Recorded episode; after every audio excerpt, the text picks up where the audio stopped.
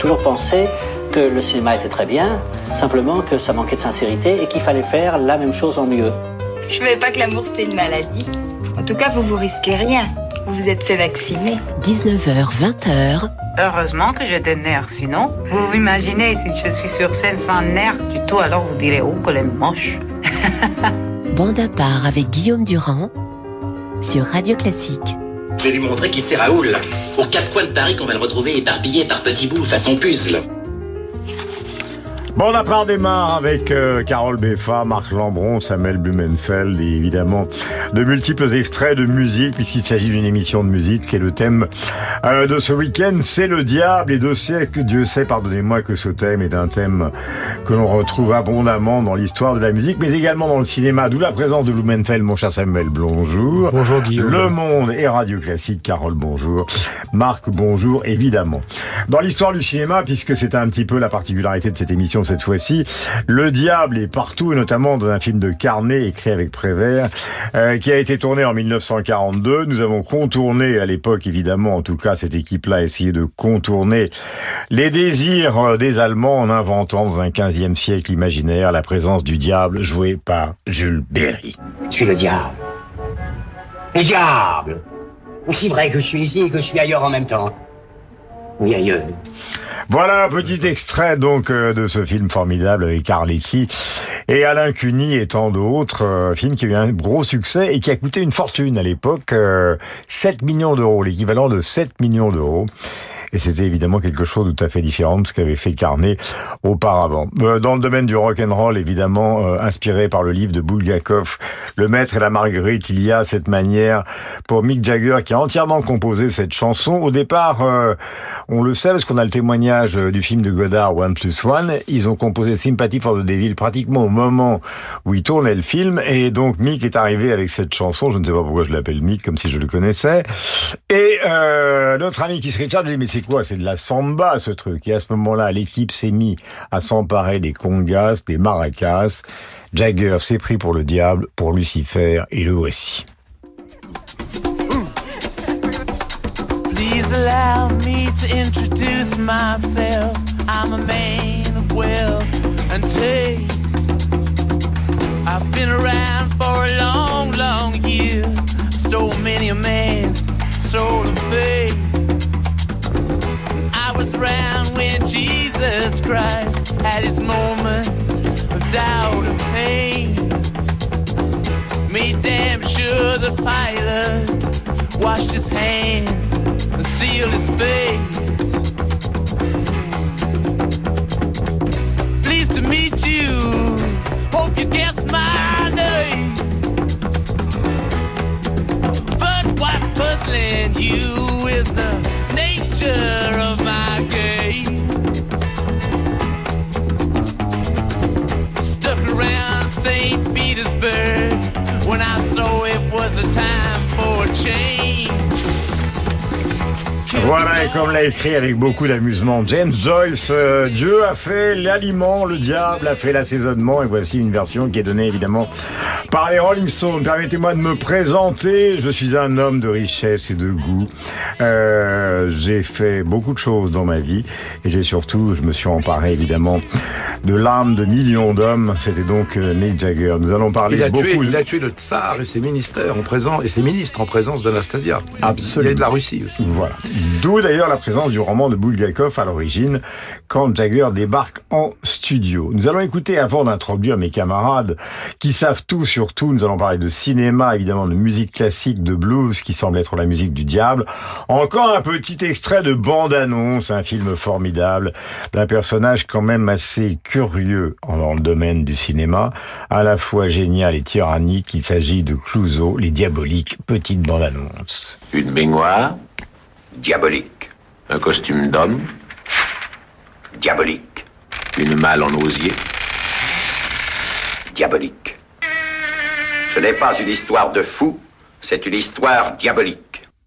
Voilà pour cette petite bande-annonce qui nous introduit. Donc, je vais pas vous faire un cours d'histoire, mais vous savez que le catholicisme a d'une certaine manière inventé le diable, diabolisé les femmes, brûlé et évidemment Jeanne d'Arc. Et c'est toute une histoire que nous allons vous raconter. Mais passons par le cinéma puisque nous avons changé un petit peu cette semaine. Voici la musique euh, de l'exorcisme de l'extraordinaire William Friedkin. Nous sommes en 1973 et c'est Tubular Bells, musique de Michael Field chez Virgin, jeune maison de disques qui a lancé un milliardaire anglais, Richard Bronson.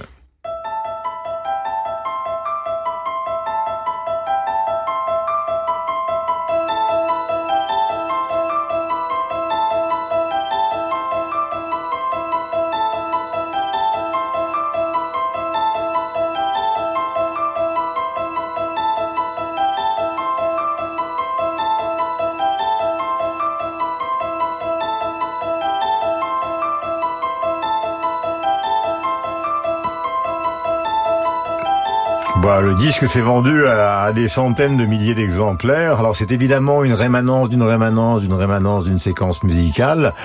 Euh, bonjour mon cher Samuel, tous les jours ou pratiquement sur l'antenne de Radio Classique pour parler de, de cinéma. C'est assez bizarre parce que cette musique a l'air, euh, je dis pas champêtre, ça n'a aucun rapport, mais enfin bon c'est une sorte de musique répétitive. Et elle est associée à un film atroce, dans le bon sens du terme. Alors comment se fait-il que le mariage ait eu lieu? Ah ben, Le, ma- le mariage, effectivement, est tout à fait baroque, absolument inattendu, parce que William Friedkin, à l'époque, cherchait justement une musique pour son film d'horreur qui ne corresponde absolument pas au canon du genre. Donc, si vous voulez, c'est-à-dire qu'en l'occurrence, une musique qui soi-disant vous préparerait au spectacle horrifique auquel vous allez assister. William Friedkin voulait vraiment quelque chose de très différent. Pourquoi voulait-il quelque chose de très, de très différent? C'était pas uniquement pour se différencier euh, pour le principe. C'est n'oublions pas que l'Exorciste, donc qui fête son 50e anniversaire hein, ça, euh, c- cette année, est un film d'horreur qui se déroulait en milieu urbain. C'est une donc à Georgetown. C'est une chose qui n'avait qui ne s'était jamais produite auparavant. Vous savez, euh, film d'horreur, ça se déroulait dans un château. Je veux dire, La forêt, le noir, le romantisme allemand. c'était d'inspiration gothique. C'est oui, voilà, c'était d'inspiration. Je veux dire, le, Aime le maudit. Voilà, c'était d'inspiration gothique. Là ici, je dire, on est en cadre Béfin, là- Béfin, il ne faut pas faire cette Ah. Rosemary's Baby, c'est quand même pas vraiment euh, la campagne. Ah bah oui, mais attendez, on va y venir, parce que c'est aussi prévu. D'accord. Robert Wise, La Maison du Diable. La. Maison du Diable, qui est un chef-d'œuvre, mais qui justement, lui, euh, je veux dire, un, un canon du genre, et donc c'est une maison Voilà. ailleurs, à part la maison hantée. Alors, je vous Ici, là, signale que, je vous signale qu'avec vos deux camarades, vous n'êtes pas tranquille. Parce que comme ils ont des choses à dire sur tout et qu'ils sont extrêmement bavards, à chaque fois que vous allez vouloir développer, boum boum, sympathie for the devil. Là, justement, l'exorciste, l'un des- points forts de l'exorciste, c'est que le diable n'est pas quelque part, il est en fait partout à partir du moment où il se trouve dans un cadre urbain. Ce qui est très important, et ce qu'il faut relier à cette euh, magnifique musique de Michael Field, hein, c'est que William Friedkin tourne l'exorciste un petit peu comme auparavant euh, Jacques Tourneur tournait ses grands films de ses grands films d'épouvante euh, comme Vaudou, comme la, comme la Féline, c'est qu'en fait il y croit. Faut bien oublier que faut, il ne faut jamais oublier que le film d'horreur repose sur la conviction. Or, ce que tourne William Friedkin avec l'exorciste, c'est à ses yeux un documentaire sur le diable. Donc en fait, euh, William Friedkin est une sorte de descendant de Baudelaire, je vous cite Baudelaire. Je diable, je suis bien obligé d'y croire, car je le sens en moi toute la journée. Voilà pour Charles Baudelaire. Nous allons enchaîner dans le domaine de la musique classique, qui est quand même euh, notre ADN sur l'antenne de Radio Classique, avec Charles Gounod, extrait d'un, évidemment d'un, opéra célébrissime, un extrait de Faust qui est chanté par Véronique Jans, Benjamin Bernam et Andrew Foster Williams, avec les talents lyriques et c'est Carole Beffa qui entre en scène. Il va arrêter de marmonner. Vous êtes perdu. Tardez encore, je ne m'en mêle plus.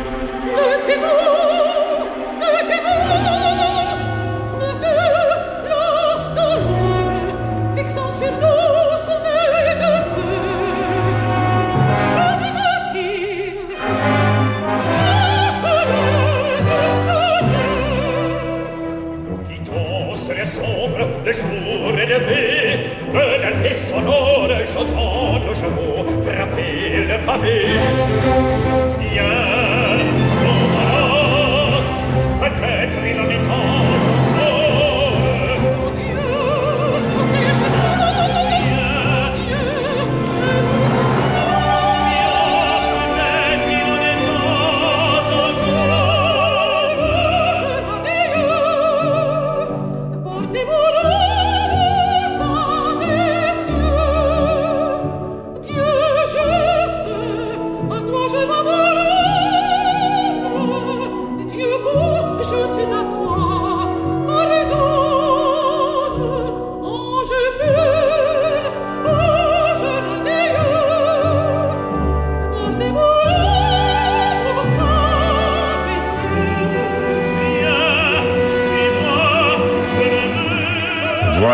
sublime de Véronique Jans. Alors, Carole, vous avez choisi dans un répertoire français qui, au 19e siècle, à la fois dans le domaine de la musique, de la littérature, parce qu'on a toujours l'impression que c'est quelque chose qui est plus proche des Anglais ou des Allemands, le diable, mais pas du tout.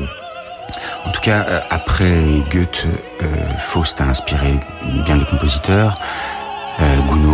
Euh, sûr, Berlioz, bien sûr, Boito également. Et ce qu'on peut voir, c'est pas très surprenant, c'est que le, le, diable, ou plus généralement d'ailleurs les, les, êtres qu'on pourrait qualifier d'infernaux, mm -hmm. euh, ben, ce sont des voix masculines, et ce sont en général des voix masculines graves, voire très graves, donc baryton, souvent baryton basse. Euh, il y a quelque chose évidemment d'étonnant de, à vouloir imaginer dans, dans, ce triangle qui a inspiré tant de compositeurs et, et tant d'artistes plus généralement, mmh. Euh, avec euh, Méphistophélès, euh, c'est lui notre diable, euh, Faust et, Marguerite, euh, quelque chose qui, qui, marche, qui marche et qui, qui, a fasciné absolument tout le romantisme. Alors je suis tout à fait d'accord avec vous, Véronique Jean, c'est incroyable dans, dans cette version. C'est gentil. Parce que si je me trompe avec vous, je suis mal. Mais en matière de goût, on peut pas se tromper ou ne pas se tromper. Mais, mais, mais je, disons que je suis tout à fait d'accord avec vous. Et euh, mmh. voilà, on a besoin d'avoir cet écart euh, important entre euh, l'aigu de sa voix elle et les graves de la voix de celui qui. Alors j'ai une question pour vous deux. Euh, évidemment, il s'agit de Marc Lambron et euh, de Carole Beffa, mélange musique et culture générale au plus haut niveau. En fait, le diable, est-ce que ça vient de la scène euh, primaire de l'histoire de l'humanité chrétienne, c'est-à-dire euh, Adam et Ève, la pomme? Est-ce que c'est ça? Et est-ce que la thèse que je vais émettre aujourd'hui, c'est-à-dire qu'au fond, comme le noir dans le domaine de la couleur, le diable, c'est devenu finalement la modernité. On a commencé par les Stones aujourd'hui les chansons sur Dieu aujourd'hui, si quelqu'un d'un peu sulfureux se met à Ouais, vous vous souvenez du, du, clip de Michael Jackson, Thriller? Bon, il n'y a pas de chanson vraiment religieuse, catholique, classique qui soit devenue des tubes mondiaux. Maintenant, on a l'impression que la modernité, c'est le noir et c'est le diable. Je me trompe ou pas? Alors, bon ah bah oui, le, le, le diable, c'est le, le tentateur, c'est l'adversaire, c'est le serpent de la Genèse. Euh, les choses se compliquent parce que vous savez que dans l'Ancien Testament, le diable proclame « mon nom est légion ».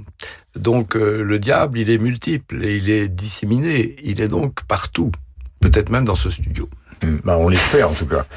Souvent dans la musique, c'est pour ça que j'enchaîne sur Carole, on a assimilé, on a parlé la semaine dernière de Paganini, on a assimilé finalement les, les, ce qu'on peut considérer comme les survirtuoses comme des diables. C'est vrai pour le blues. Mm -hmm. Robert Johnson, il part à, 22-23 ans réétudier la guitare parce que ses copains disent qu'il est mauvais. Il revient, on le surnomme le diable.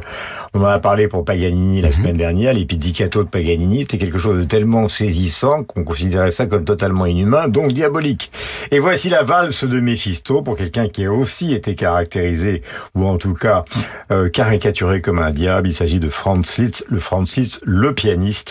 Et c'est Katia Bounazishvili qui est au piano. Nous sommes en 2010. Un prêtre diabolique en plus. Ouais.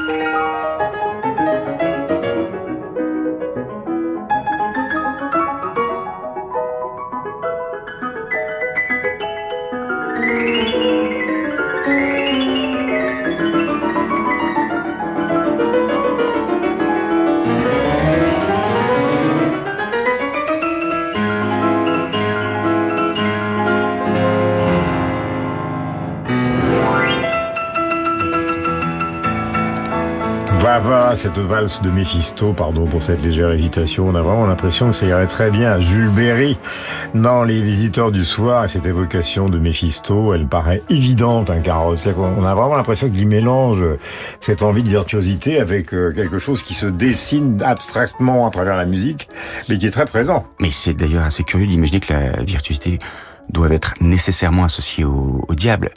Euh, Vous savez bien d'ailleurs que dans l'adage, euh, on peut avoir tout aussi bien Dieu gît dans le détail que le diable gît dans les détails. Vous savez que, euh, oui, c'est exactement. Et c'est un proverbe suisse. J'ai cru que c'était, j'ai cherché, j'ai cru que c'était un auteur célèbre. Euh, le diable ou Dieu se cache dans les détails. En fait, c'est un proverbe suisse. Peut-être à cause des montres, des détails de la Il se- fabrication. il se cache dans les coucous. Dans les coucous.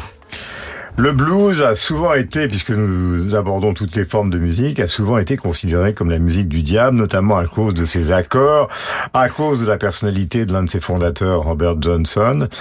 Et donc, c'est repris en 2004 par le héros absolu de Marc Lambron, Eric Clapton, dans un album qui s'appelle Session pour Robert Johnson, donc ça s'appelle Me and the Devil.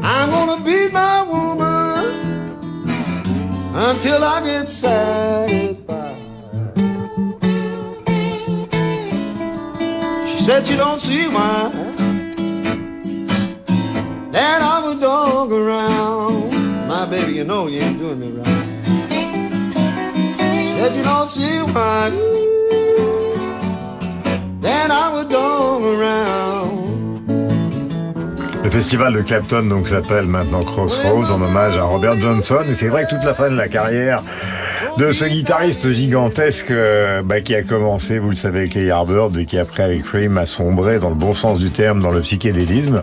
Aujourd'hui, quand on le voit sur scène, il ne joue pratiquement en dehors de Leila et deux trois tubes que du blues. Oui, la, la, la musique, l'idiome premier et une histoire de fantôme. Vous entendez comme il est hanté, comme euh, tous les bluesmen, par le- l'ombre du grand Robert Johnson. Euh, 1911-1938, c'est-à-dire qu'il n'a vécu que 27 ans. Et le premier à mourir à cet âge-là. Avant Jim Morrison, avant Janis Joplin, avant Jimi Hendrix, avant Kurt Cobain, avant Amy Winehouse, la malédiction du, du 27. Alors, sa mère était euh, un ouvrier ou une ouvrière agricole, vie itinérante. Il apprend la guitare assez tard, 18 ans. Il en joue pas très bien et comme vous le disiez tout à l'heure, deux ans plus tard, progrès fulgurant. Et la légende court que dans un lieu dit du Mississippi, Clarksdale, un soir, à un carrefour, Crossroads, qui est une de ses chansons, un créature, un personnage au long chapeau, lui a emprunté sa guitare, l'a accordé, a joué quelques notes et est reparti. C'est le pacte faustien avec des relents euh, vaudous.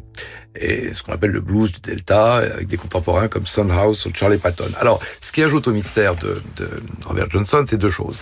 D'abord, la rareté des enregistrements. Il y a deux sessions, une en novembre 1936 à San Antonio, Texas, 16 titres dans une chambre d'hôtel, et euh, juin 37 à Dallas, dans un entrepôt, 13 titres. Donc il y a 29 chansons, mais qui sont la pierre angulaire du blues, et on dit qu'il y en a une trentième qu'on ne connaît pas, qui aurait été écrite par le diable lui-même. Euh, enfin, il meurt le 16 août euh, 38 au Mississippi. On dit qu'il aurait été empoisonné par euh, la strychnine par un rival jaloux. Et mystère encore, il y a trois lieux autour de Greenwood qui abriteraient sa sépulture. Alors, ce qu'on a entendu là, euh, c'est bon, le, le thème, c'est Satan vient quérir un individu, il marche côte à côte. Tu pourras enterrer mon corps sur le bas côté de l'autoroute pour que mon esprit puisse prendre le Greyhound, c'est-à-dire le bus. Donc, le diable fait de vous une âme errante sur quatre roues de caoutchouc. Je voudrais vous présenter un, autre euh, grand bluesman, d'une certaine manière, beaucoup moins connu que Clapton et que la légende Johnson, c'est Jill Scott Heron, 1949, donc euh, 2011, il est né dans le Tennessee, c'est. Alors c'est un personnage absolument inouï, puisque son père était footballeur euh, à Glasgow, footballeur professionnel, donc euh, grand, euh, il joue au Celtic, donc un- un grand club européen, il a fait tous les boulots possibles et imaginables, et ce type qui a fini en prison, Jill Scott Heron, pour des histoires de drogue, et qui malheureusement est mort après une séropositivité, en fait, n'a eu comme seule obsession en faisant des petits boulots dans sa vie, c'est de devenir professeur de littérature et romancier. Et il n'a fait de la musique que en plus, si vous voulez, avec les As Poètes. C'est-à-dire que il a pris par exemple des, des musiciens de jazz célèbres euh, bah, que vous connaissez tous, comme Hubert Laws, Bernard Purdy, Eddie Note ou Ron Carter, le bassiste, pour enregistrer des textes euh, euh, sur de la musique qui était jouée par des musiciens de jazz avant de faire des tournées énormes comme cette fois-ci Bluesman, euh, des tournées dans les années 80 avec Stevie Wonder par exemple, et ce titre célèbre de l'album Reflection qui s'appelle Inner City Mais Blues. juste une chose, il y a, euh, euh, on le considère comme un ancêtre du slam ou du rap parce Ouais. que c'est souvent parlé. Moi, je l'ai vu en 1976 au Festival du Castellet. Mhm. Et si je ne me trompe, Inner City Blues, c'est plutôt de Marvin Gaye. Oui, mais il l'a joué dans la tournée Stevie Wonder. Ah, dans la tournée Stevie Wonder, Il l'a joué dans la tournée Stevie Wonder. Ah oui, accompagnant Stevie Wonder, Voilà. très bien, oui. Et ce que je voulais dire simplement avant qu'on écoute la chanson, ce qui est assez amusant, c'est que justement, comme le disait Marc, ce parrain euh, justement du rap a beaucoup reproché au premier rappeur de déguiser le, dé- le, le discours social derrière une envie fondamentale, pardonnez-moi, de fric. Et c'est le premier qui leur a reproché ça. Il leur a dit, vous êtes des menteurs, vous arrivez en parlant de racisme, parce qu'il s'est beaucoup battu pour Martin Luther King, vous arrivez en parlant euh, de la négritude, de la ségrégation, mais en fait, votre obsession, c'est l'argent, ce qui n'est évidemment pas le titre, le titre ou plutôt la vocation de Jill Scott Heron, une sorte de héros. Money, we made it. But before we see it, they take it. Yes, to make you wanna holler right on home. The way they do your life, make you wanna holler right on home. The way they do your life.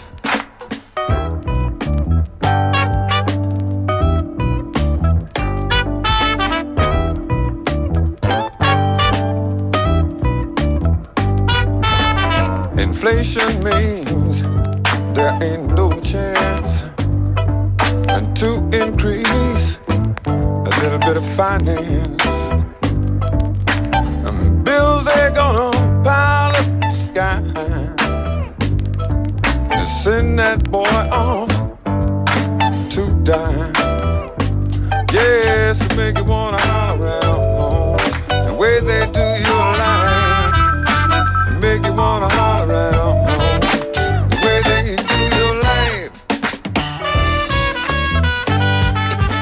Les cuivres et peut-être pour vous l'envie de bouger dans votre canapé du dimanche sur l'antenne de Radio Classique. Donc euh, entre 19h et 20h avec bande à part, vraiment à part, dans un instant nous allons pénétrer le monde des sorcières d'Eastwick. Je voulais dire pour compléter Jill Scott Heron qu'il a fini malheureusement sa vie euh, douloureusement, mais qu'avant d'intégrer la prison de Rikers Island, il a été prof de littérature à Columbia, ce qui est quand même assez rare pour un, musicien. Les sorcières d'Eastwick. Ah, qu'il était génial et qu'il l'est toujours. Malheureusement, on ne le voit pratiquement plus. Jack Nicholson. C'est dans un instant avec Samuel Blumenfeld. Bonjour, c'est Franck Ferrand. C'est sur la scène du Théâtre Antoine que je vous donne rendez-vous pour une pièce intitulée Courageuse, où je suis confronté à une jeune lectrice qui me met au défi de lui raconter la Révolution française, mais du point de vue des femmes. Courageuse, un spectacle de Franck Ferrand du 8 novembre au 29 décembre au Théâtre Antoine à Paris. Réservez dès maintenant vos places sur théâtre-antoine.com. C'est tout ce que je trouve de plus beau comme déclaration d'amour, comme lettre de rupture depuis euh, que la littérature existe. Frédéric Becbédé. C'est trois millénaires de littérature amoureuse en une heure et quart. Au théâtre Édouard VII, l'amour dure une heure et quart. Il y aura Tristan et Iseut, qui en réalité est un date rape, puisque Tristan donne de la drogue à Iseut. Mise en scène par Yann Herrera, du jeudi au samedi à 22h jusqu'au 23 décembre. En fait, c'est un spectacle pour dire que l'amour est la chose la plus dangereuse au monde, mais la seule qui vaille la peine de vivre. Pierre-Henri de Menton, directeur de la rédaction de Challenge. Cette semaine dans Challenge spécial immobilier, les nouveaux prix de la rentrée à Paris et en région, avec les prévisions des experts de Challenge et des conseils précis pour saisir les opportunités. Le spécial immobilier de Challenge, un dossier de plus de 50 pages, en vente dès aujourd'hui. Les grandes œuvres. Le rendez-vous classique de la scène musicale présente la suite pour orchestre Roméo et Juliette de Prokofiev et le concerto pour piano numéro 1 de Liszt, interprété par Susanna Bartal, reconnue pour la profondeur de son toucher. Avec l'Orchestre national de la Sarre, sous la direction de Sébastien Rouland, jeudi 16 novembre à la scène musicale. Réservation sur la scène musicale.com. Maxime Emelianichev et Il Pomodoro poursuivent leur atypique aventure Mozart. Dans le deuxième opus de cette intégrale des symphonies, Emelianichev confronte la 29e, la magistrale 40e et le concerto pour hautbois dans une interprétation ciselée et lumineuse. Mozart, intégrale des symphonies, volume 2. Un album aparté. La suite de Bonaparte dans un instant. Retaper la maison de famille une fois à la retraite, oui, ça arrive. Devenir papy de 3, 4, 5 petits-enfants, oui, ça arrive. Bon bah, va falloir agrandir. Oui, ça aussi ça arrive. Parce que tout arrive dans la vie avec AG2R La Mondiale. Constituez dès maintenant une épargne retraite pour préparer une retraite pleine de possibilités. Et comme 15 millions de personnes qui nous font confiance, devenez acteurs de votre avenir. Rendez-vous avec nos conseillers ou sur ag2rlamondiale.fr. AG2R La Mondiale, prendre la main sur demain. Message à caractère publicitaire, tout investissement comporte des risques, y compris le risque de perte en capital.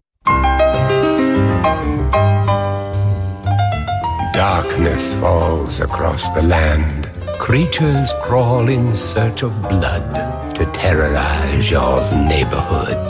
19h, 20h.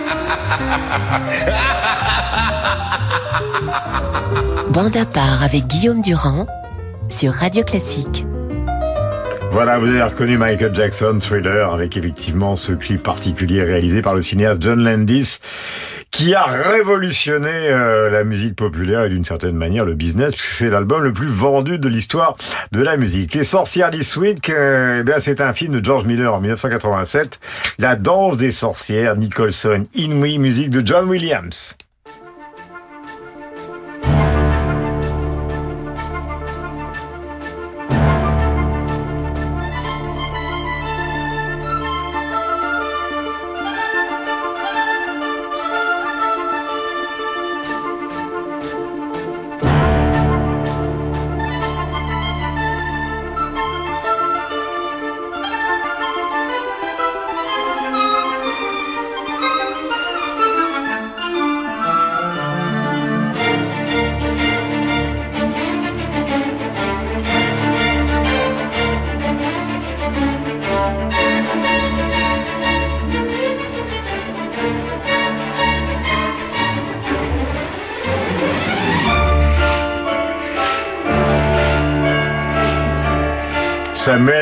Par rapport à Tubular Bells qu'on écoutait tout à l'heure, on a l'impression que c'est quand même plus classique, euh, je veux dire plus classique dans le sens euh, de l'adaptation à, un film euh, qui est à la fois d'horreur mais qui est en même temps un film comique. Absolument. Déjà, c'est plus classique parce que nous avons affaire à John Williams. John Williams, qui est donc le musicien titré Steven Spielberg, qui fait en fait assez peu d'incursions au cinéma en dehors de son de son partenaire Spielberg. Et donc d'emblée, on se retrouve, dirais- dirais-je, dans une mise à plat de l'apparition du diable ici. C'est-à-dire que si vous voulez, tout d'un coup, il y a, on, on sent qu'il n'y a plus de surnaturel, que c'est, euh, véritablement nous sommes déjà au second degré. Ce qui est très intéressant, c'est qu'ici nous avons affaire à un très grand metteur en scène dans la personne de George Miller. Donc nous parlons du metteur en scène australien de Mad Max, quelqu'un qui a priori étranger à cet univers hollywoodien, d'ailleurs qui le restera toute sa carrière, même lorsqu'il fait ses incursions à Hollywood, il n'est pas bien là-bas. Simplement, ce qui est très important, puisque nous avons affaire à un grand metteur en scène qui est ici très intelligent, c'est que le diable dans Les Sorcières d'Eastwick, c'est Jack Nicholson. Mais il est fabuleux. Ah mais euh, c'est un, presque un pléonasme, Guillaume. Si c'est Jack Nicholson, il est fabuleux. Il y a euh, Jack Nicholson mauvais, c'est une chose qui n'existe pas. Mais surtout, Jack Nicholson, c'est cette propriété particulière. C'est peut-être le plus grand diable de l'histoire du cinéma. Le diable, en fait, c'est presque impossible à incarner. Et Jack Nicholson, lui, est le seul à avoir su l'incarner. Il l'incarne de à plat, dirais-je, dans Les Sorcières d'Eastwick. Mais comprenez qu'il l'incarne déjà dans Shining de Stanley Kubrick. Ouais. Stanley Kubrick est le génie, entre autres, le génie du Ouais, la scène casting. du couloir, je peux pas la regarder. Voilà, et déjà, vous voyez, quand vous pensez au Jack Nicholson de Vol au-dessus de la nid de coucou, il incarne d'une certaine façon le Batman. diable. Euh, bien sûr, mais vous devez dans Vol au-dessus de la nid de coucou, le diable, c'est celui qui vient bouleverser l'ordre établi. Hmm. Donc, si vous voulez, nous avons affaire effectivement au cas particulier du seul acteur de l'histoire du cinéma qui aura pratiquement incarné le diable à chaque reprise. Et puis peut-être aussi également le seul qui aura été capable Hmm. de véritablement l'incarner. Voilà, il m'est arrivé de jouer au golf avec Jack Nicholson parce qu'il est arrivé en France. euh, C'était assez amusant parce que sur ce parcours du golf, nous allons en voiture, donc euh, c'est un bon américain d'une certaine manière. Il vient en Californie, le golf, et tout d'un coup, il me dit appuie sur le frein. Enfin, pas en français, en anglais. Il s'arrête. Je m'arrête en plein milieu de l'avenue Marceau. Il descend de la voiture. Je me dis qu'est-ce qu'il a? Il est fou. Alain Resnais. Il est tombé dans la rue sur Alain Resnais. Il a discuté pendant 10 minutes sur Alain Resnais de cinéma. Donc on est vraiment dans la, dans la, comment peut-on dire, dans la connaissance absolue du cinéma euh, de ce jeune homme qui a eu du mal à démarrer dans sa carrière et qui est devenu une superstar mondiale, qui malheureusement a disparu, sauf pour une réapparition euh, récemment, donc euh, lors d'un match des Lakers, car c'est un grand fan de basket. Vous vouliez ajouter quelque chose? C'est le moment, Blumenfeld? Non, c'est juste, effectivement, la carrière de Nicholson a véritablement démarré très tard avec Easy Rider. Euh, il a fallu pr- pratiquement qu'il attende ce, de- Ouais. d'atteindre sa 40e année, quoi. C'est, ainsi. Les carrières des acteurs sont difficiles. Thème de film, euh, alors là on est dans la légèreté absolue, mais c'est un très beau thème qu'a choisi Philippe Gau. C'est Le Diable par la queue, comédie Philippe de Broca de 69, euh, c'est Georges Delerue.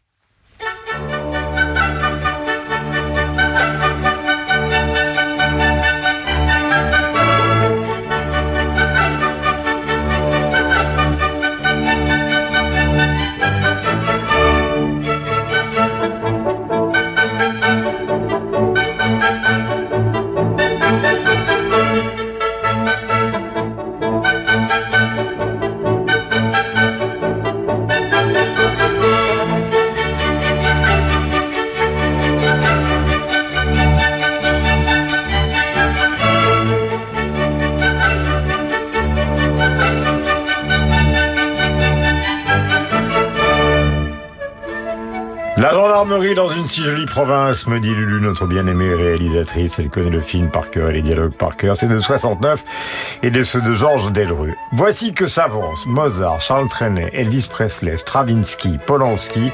Le diable au corps, le diable amoureux, Loudoyon, nous allons vivre tout ça. Euh, immédiatement dans Bande à part, c'est donc Mozart, l'extrait de la flûte enchantée, scène entre le serviteur Monostatos et l'oiseleur Paganino. C'est chanté par Aldo Baldin et Olaf Barr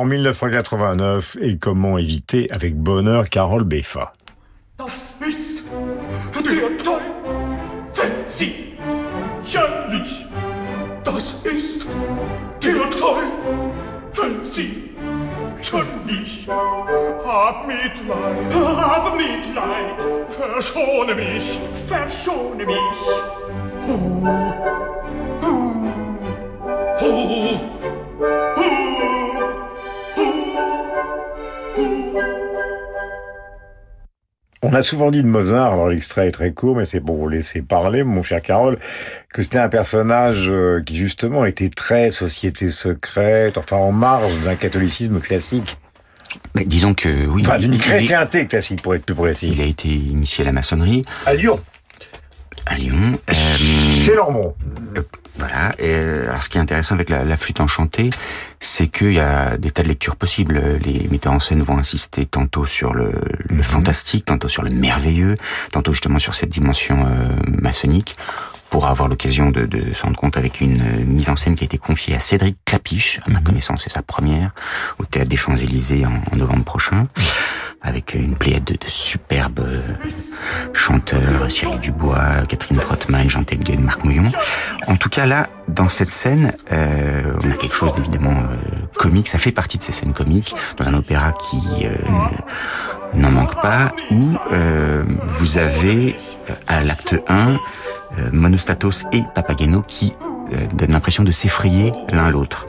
Jean Juret, c'est le diable lui-même, ce qu'ils se disent l'un à l'autre.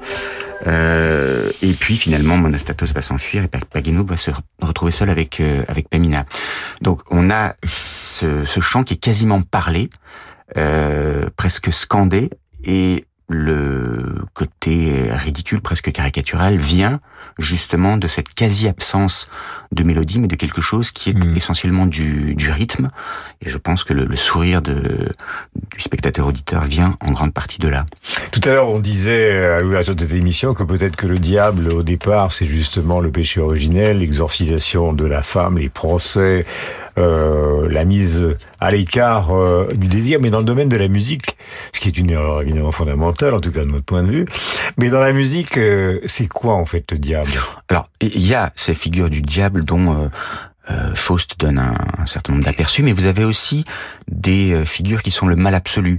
Euh, ça va être Iago dans l'Othello, évidemment d'après Shakespeare, de Verdi. Ça va être aussi, par exemple, le Scapia dans le dans, dans, Tosca de, Puccini, qui est le mal absolu, le, le, parjure, le tyran, le violeur, toutes ces choses-là. Mais alors donc Baudelaire a raison, c'est qu'au fond c'est une part de nous-mêmes, quel que soit le personnage. Oui, non, vous avez aussi euh, des, des opéras féeriques où euh, on a vraiment le sentiment que le, le diable est totalement absent. Mais il y a aussi le Diabolus in musica, non, qui est un accord alors, tout- plutôt. alors, c'est un intervalle, le Un intervalle, intervalle voilà. de, de cartes augmentées, euh, qui au Moyen Âge déjà, euh, parce qu'il partageait l'octave en, en deux intervalles euh, équivalents, euh, eh bien, était euh, censé être effectivement euh, La diabolique. musique du diable. Ouais, Mais là, c'est ce qu'on ce dit pour le blues aussi. Les trois accords du blues, c'est qu'il y a justement dans dans ces notes augmentées quelque chose qui revient justement à ce que vous définissiez pour la musique classique. C'est peut-être lié aussi tout simplement à l'ambiguïté, euh, on va dire orthographique, ce qu'on appelle euh, un peu pompeusement l'enharmonie en musique, c'est-à-dire le fait que certains accords ne s'entendent pas vraiment dans une tonalité, mais dans plusieurs simultanément. Charles Trenet, nous allons changer d'univers. Il a été choisi par Marc Lambron avec euh, beaucoup de justesse. La Java du diable, ça date de 1955. La voici.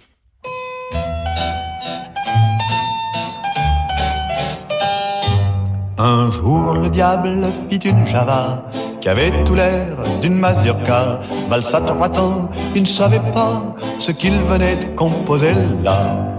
Aussitôt la terre entière par cet air fut enchantée.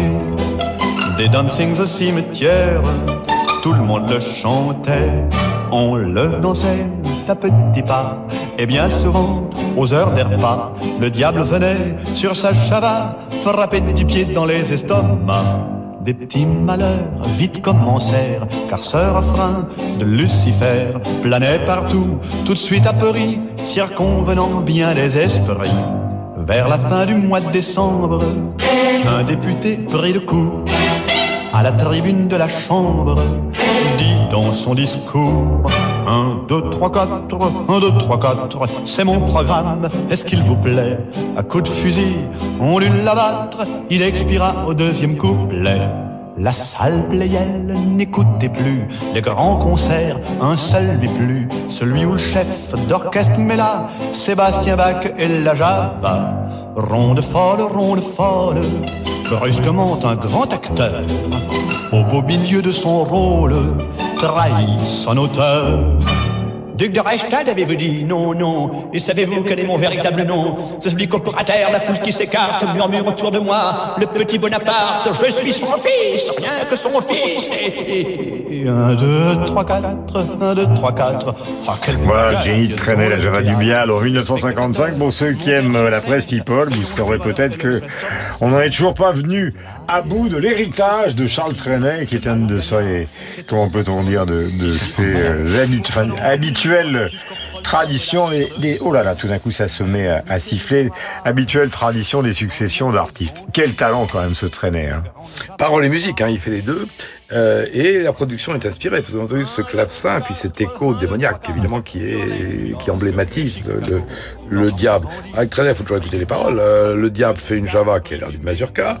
Euh, ce refrain de Lucifer euh, se répand partout, donc ça rend les gens fous. Hein. Un député euh, qui doit être euh, abattu, c'est un forcené. Un acteur qui se met à dans scander la java et à dire n'importe quoi sur scène, possession. Et des milliers de banquiers meurent. Mais alors, fin de la chanson, on l'a pas entendu, ça s'arrête. Pourquoi? Parce que le diable s'aperçoit qu'il ne touche pas le droit d'auteur puisqu'il n'est même pas éditeur. Alors, message euh, assez direct de Trenet à son éditeur, qui est alors Raoul Breton. Donc, le diable, c'est aussi une affaire de droit ou de royalties. Euh, et dernière chose, c'est que cette chanson, au moment du Covid, euh, avec ces milliers de banquiers qui meurent, a été par certains complotistes regardée comme une sorte d'anticipation du virus de diable, qu'aurait été le Covid-19. Elvis Presley aussi choisi par Marc. Là encore, on est sous l'influence du, du blues. You're the devil in disguise. You look like an angel. Walk like an angel. Talk like an angel. But I got wise. You're the devil in disguise. Oh, yes, you are. Devil in disguise.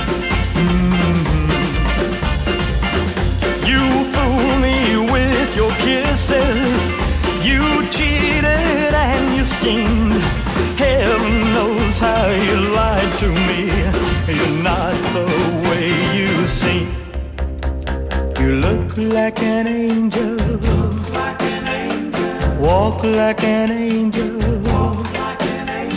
Talk like an angel. But I got wise. Oh, yes, you are. Devil in. Mhm. I thought that I was in heaven. Voilà, sorti en single en 1963, donc euh, l'Angel passe au diable. Euh, choix d'Elvis Presley, qui a été un phénomène évidemment inouï de l'histoire de la musique américaine, très influencé par le blues. Alors, on est à Nashville, euh, c'est pour la firme RCA. Euh, point intéressant, c'est qu'il y a deux de ces musiciens originels qui sont là. Il y a Scotty Moore à la guitare et puis DJ Fontana à la batterie, plus ce groupe choral qui s'appelait George Anners, qui était devenu, euh, qui l'accompagnait. Alors, bon, euh, c'est une idée du, du diable qui trompe, le diable du, qui dupe. Tu ressembles à un ange, tu marches et parles comme un ange, mais tu es le diable déguisé, et je n'ai pas vu le diable dans tes yeux. Alors, en entendant cette chanson, en entendant cette chanson, John Lennon va dire au fond, Elvis est maintenant comme Bing Crosby, c'est-à-dire il le trouve un peu sirupeux, mais ses contemporains ont fait des films euh, assez euh, sucrés qu'il tourne euh, sous l'égide du colonel Parker. Néanmoins, si vous écoutez la chanson, il y a au fond deux, deux mouvements, c'est-à-dire les chœurs sucrés au début qui, qui symbolisent l'ange, et puis quand on passe euh, au diable, euh, eh bien là, le, le, le rock revient. Autrement dit, l'ange, c'est du miel, le diable, c'est du rock. Alors là, je vais avoir la, la lourde euh, responsabilité de présenter devant Carol Beffa Igor Stravinsky, 1882, euh, 1971 à New York. Vous savez qu'il est au cimetière de Venise, qui est très émouvant. On va pas rappeler évidemment le rôle de Stravinsky dans l'histoire de la musique. Je serais ridicule. Sacre du printemps, oiseau de feu. But the Progress, alors ça c'est une histoire assez particulière, ça date de 1951, cet opéra Carole tu m'arrêtes si je me trompe, c'est l'histoire d'un jeune personnage qui fait un héritage, qui part à Londres et qui sous l'influence d'un autre personnage, alors qu'il est fou amoureux au départ, c'est inspiré donc euh, euh, de tableaux de William Hogarth, il commence à se lancer dans une vie dissolue, terrifiante, et, et cette vie dissolue, terrifiante, eh bien elle est totalement inspirée par celui qui lui parle, celui qui l'oblige à faire un certain nombre de bêtises, et celui qui l'oblige, c'est évidemment le diable.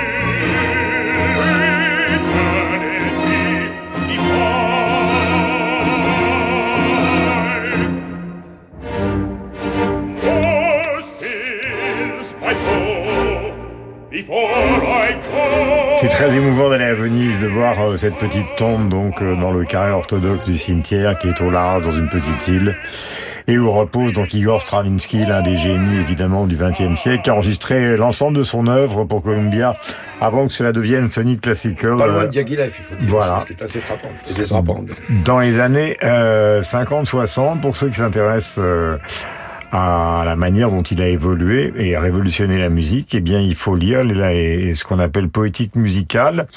Ça a été réalisé en 1945 et c'est l'extrait, ou plutôt le condensé de toutes ses conférences à Harvard entre 1939 et 1940. Nous allons maintenant entrer encore dans le domaine du cinéma avec euh, Roman Polanski en 68, un film qui a été un événement, Rosemary's, Baby.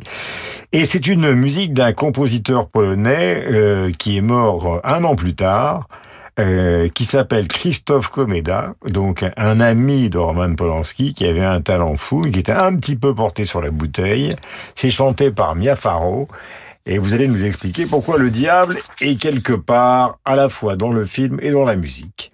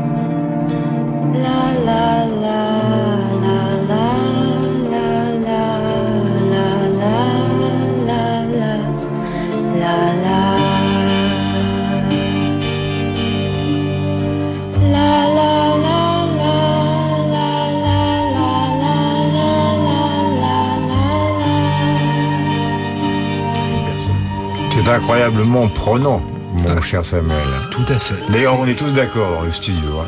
que ce soit Carole, Marc, euh, moi-même, Lulu, Philippe Gau, euh, Josiane Savigno qui est absente car depuis qu'on a dit qu'évidemment le diable c'était une manière d'exclure les femmes, nous nous sommes dit qu'entre quatre diablotins, nous allons demander à Josiane de rester chez elle ce week-end. On l'embrasse, nous sommes des dégueulasses. Il y, a, il y a des diablesses, même en col en rose, parfois, au cinéma. Alors, Coméda, c'est un génie disparu. C'est un génie disparu. C'était, c'est le véritablement, on peut le dire, le seul euh, musicien avec lequel Polanski avait véritablement une correspondance. Au sens où ces, deux-là étaient faits pour travailler ensemble.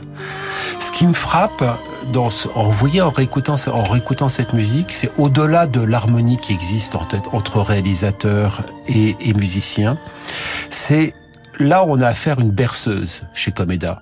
Euh, c'est une berceuse qui en fait vise à exprimer la névrose féminine, en l'occurrence celle de Mia Farrow, celle d'une femme en fait, où on se demande si elle voit vraiment oui ou non le diable, le diable existe-t-il ou est-elle folle?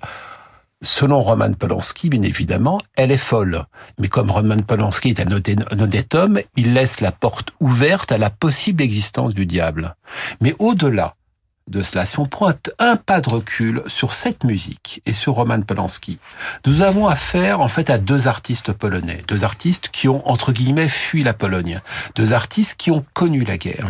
Donc deux artistes qui ont en fait à la fois connu le nazisme puis le communisme. Donc deux nazis, deux artistes en fait qui ont été exposés au mal et qui arrivent aux États-Unis, pays de la croissance, pays en fait qui portent encore une certaine innocence et qui apportent avec eux ce bagage. Rosemary's Baby, en fait, c'est la rencontre de ces deux univers, pas seulement l'Europe et l'Amérique, mais deux hommes exposés aux deux grandes tragédies, aux deux grands mots de l'histoire du XXe siècle, et qui ici la transposent dans ce faux film gothique. C'est un faux film gothique. Le Au Dakota diable- Building à New York, Voilà. l'immeuble de John Lennon. Voilà. Et enfin, l'immeuble où a habité John Lennon, parce que c'est un immeuble new-yorkais. Et Bella Lugosi et, Lorraine Bacall. Voilà. Voilà. Et cela donne au final, effectivement, un film exceptionnel. On pourrait dire quand même qu'il y a un film de euh, Polanski où Nicholson, dont on parlait, est, est bénéfique, si on veut, c'est le détective de Chinatown.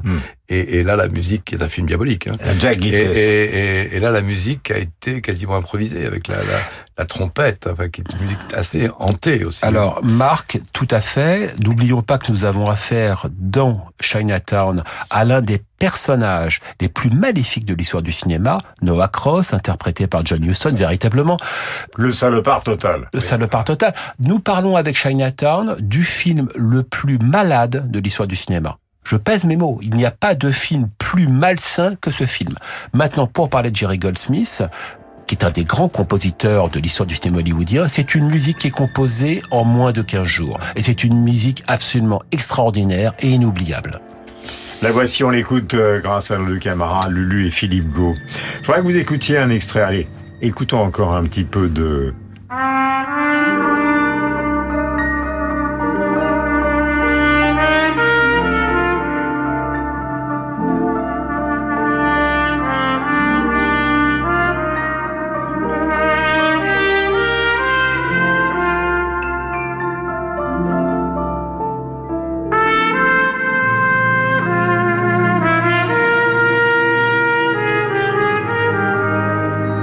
De Houston, de Roman Polanski, évidemment de Jack Nicholson, mais également de euh, de celle qui porte aussi le film, et Dieu sait que sur le tournage ça a été compliqué, euh, Faye Dunaway. Vous allez écouter dans un registre plus léger, Le Diable Amoureux, c'est un ballet chorégraphié par Roland Petit sur une musique de Gabriel Yared.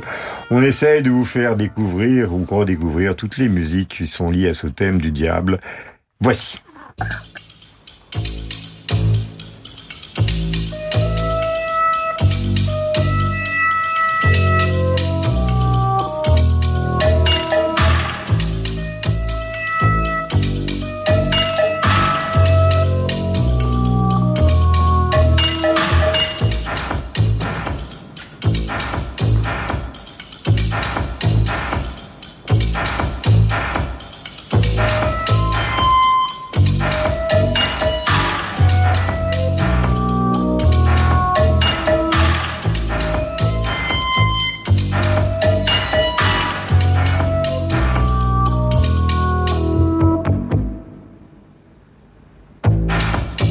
Que j'ai choisi cet extrait Bah oui, absolument. Eh ben, d'abord parce que j'aime beaucoup l'œuvre de Cazotte, Le Diable amoureux. Samuel disait justement que dans Rosemary's Baby, il y avait une, une hésitation savamment entretenue par Polanski sur la question de savoir euh, si on peut rendre compte de façon rationnelle euh, de ces épouvantes. Et c'est exactement ce qui se passe aussi avec le, le Diable amoureux. Euh, Tsvetan Todorov, dans Introduction à la littérature fantastique, dit que le propre de la littérature Linguiste fantastique, célèbre. exactement, euh, c'est de euh, ne pas être l'étrange, c'est-à-dire euh, quand on a affaire à quelque chose d'insolite, euh, de considérer euh, qu'on peut toujours en rendre compte euh, de façon rationnelle, ni le merveilleux, ou quand on a affaire à quelque chose d'insolite, eh bien on est obligé d'avoir recourir à quelque chose d'irrationnel. Avec le fantastique, on est entre les deux. Euh, c'est ce qui se passe dans, dans chez chez Cazotte. Euh, ici, c'est euh, un ballet qui est sur une musique du très grand Gabriel Yared, très grand compositeur de musique de film, qui montre euh, ici un art du, du hockey, du déhanchement, avec ce côté chaloupé que je trouve euh, extrêmement réussi. Et c'est surtout d'après euh, une idée de Jean Anouilh, qui est un homme de théâtre, hélas, un peu entré dans le purgatoire. Et on peut avoir l'occasion de le redécouvrir actuellement au théâtre de l'été dans La culotte, une pièce de théâtre qui résonne assez avec l'actualité puisque c'est une dystopie où les femmes ont pris le pouvoir. Et c'est enfin, et c'est euh, dans une euh, mise en scène d'Émile Bayard Anouilh, euh, qui est un peu le l'oublié, alors que c'était... Bah, c'est un peu le cas de Giraudoux aussi. Hein. Tout à fait. On, on peut dire que nos, nos grands hommes de théâtre du XXe siècle ont été, euh, pour certains d'entre eux, euh, oubliés ou légèrement oubliés. C'est une bonne chose qu'ils puissent être à à- sur la scène de temps en temps. Un soupçon d'actualité avec Louis Doyon, qui vous savez donc est la fille de Jane Birkin. Euh, nous sommes dans une période où nous parlons beaucoup de cette maison noire rue Verneuil à Paris de Serge Gainsbourg, qui maintenant est visitable, mais il faut réserver des mois à l'avance. Et évidemment, dans les histoires d'amour, il y a toujours ce, cette question qui se pose. C'est le thème de la chanson de Louis de Louis Doyon qui date de 2013. Est-ce que je suis le diable? Est-ce que je suis un ange? Est-ce que mon partenaire est le diable Est-ce que mon partenaire est un ange? Ça s'appelle Devil or Angel. La voici. Ange ou démon?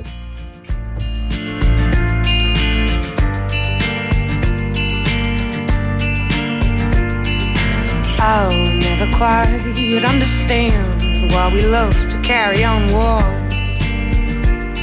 as we do. And I haven't yet opened the doors that your bullets are already flying through. And I wish you'd stop claiming you surrender. Lay down the guns if you do.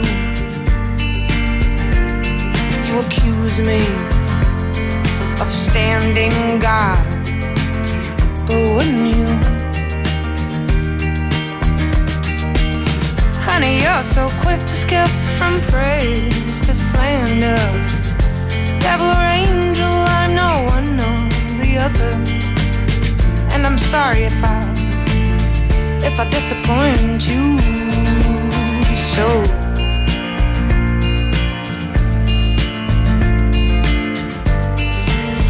Voilà, très jolie chanson, l'une des plus réussies de Louis Doyon qui date de 2013. Mais nous allons terminer cette émission avec euh, ceux qui l'ont ouvert puisqu'un album est attendu dans les semaines qui viennent. Il faut aussi parler d'actualité dans le registre euh, de bande à part tous les dimanches à 19h. Je suis avec mes camarades que j'aime tant, donc Carole Beffa, Marc Lambron. Et donc, euh, celui qui nous a parlé de musique euh, tout à l'heure, Samuel Blumenfeld, que vous entendez évidemment tous les mercredis sur l'antenne de Radio Classique. Il s'agit euh, encore une fois de musique et de cinéma, puisque c'est grâce au film de Godard, One Plus One, qu'on a découvert un jour Mick Jagger arrivant avec une une chanson bizarre qui s'appelle Sympathy for the Devil qu'on a écouté au départ. Et il se présente lui-même comme Lucifer alors que Keith Richard lui demande mais qu'est-ce que c'est que cette curieuse samba? Et puis tout d'un coup Keith Richard prend la basse et Bill Wyman les maracas. Stole many a man's soul of faith. I was around when Jesus Christ had his moment of doubt and pain. Made damn sure the pilot washed his hands and sealed his face. Pleased to meet you. Hope you guess my name.